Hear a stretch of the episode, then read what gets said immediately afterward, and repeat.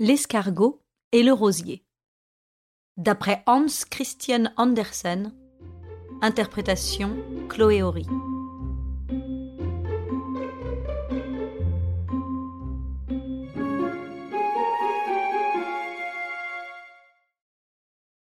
Le jardin était entouré d'une haie de noisetiers, et au dehors s'étendaient des champs et des prés. Au milieu du jardin fleurissait un rosier, et sous le rosier vivait un escargot. Et qu'y avait-il dans l'escargot? Eh bien, lui-même. Attendez un peu que mon temps arrive, disait-il. Je ferai des choses bien plus grandioses que de fleurir, porter des noisettes ou donner du lait comme des vaches et des moutons. À vrai dire, j'attends de vous de grandes choses, approuva le rosier. Mais puis-je vous demander quand les ferez-vous? Je. Eh bien, je prends mon temps, répondit l'escargot. Vous, vous êtes toujours si pressé. Attendre est plus excitant. Un an plus tard, l'escargot était presque au même endroit, sous le rosier, et se réchauffait au soleil. Le rosier eut beaucoup de boutons cette année-là, qui devinrent des fleurs toujours fraîches et toujours nouvelles. L'escargot s'avança. Exactement comme l'année dernière. Aucun progrès nulle part. Le rosier a toujours ses roses. Cela ne va pas plus loin. L'été passa, l'automne aussi, et le rosier avait toujours ses boutons et ses fleurs, et il en eut jusqu'à la première neige. Le temps devient froid et pluvieux. Le rosier se pencha et l'escargot se cacha sous la terre. Puis une nouvelle année commença, et réapparurent et les petites roses et l'escargot. Vous êtes déjà vieux, monsieur le rosier, dit-il. Vous devrez bientôt penser à dépérir. Mais vous avez déjà donné au monde tout ce que vous pouviez. Que cela ait servi à quelque chose est une autre question. Je n'ai pas eu le temps d'y réfléchir. Mais il est évident que vous n'avez rien fait du tout pour votre épanouissement personnel, sans quoi vous auriez produit bien mieux que cela vous mourrez bientôt, et vous ne serez plus que branche nue. Oh. Vous. vous m'effrayez, dit le rosier. Je n'y ai jamais réfléchi. Évidemment. Vous ne vous livrez jamais à la réflexion.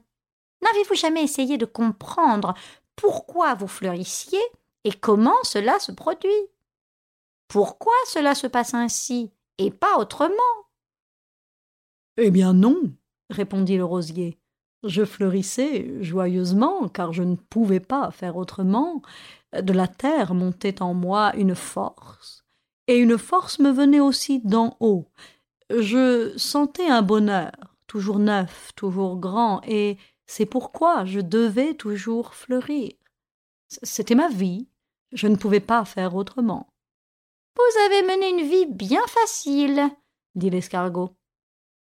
En effet, tout m'a été donné, acquiesça le rosier, mais vous avez reçu encore bien davantage. Euh, vous êtes de ces natures qui réfléchissent et méditent, et vous avez un grand talent qui un jour étonnera le monde. Ce n'est absolument pas dans mes intentions, répondit l'escargot. Le monde ne m'intéresse pas.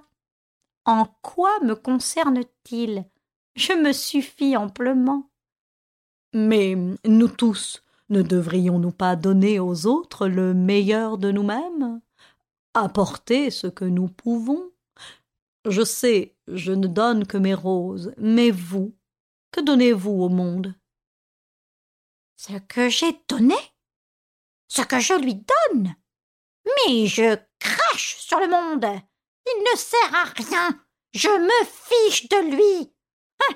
Vous, Continuez à faire éclore vos roses. De toute façon, vous savez pas mieux faire. Que le noisetier donne ses noisettes, les vaches et les brebis leur lait, ils ont tous leur public. Moi, je n'ai besoin que de moi.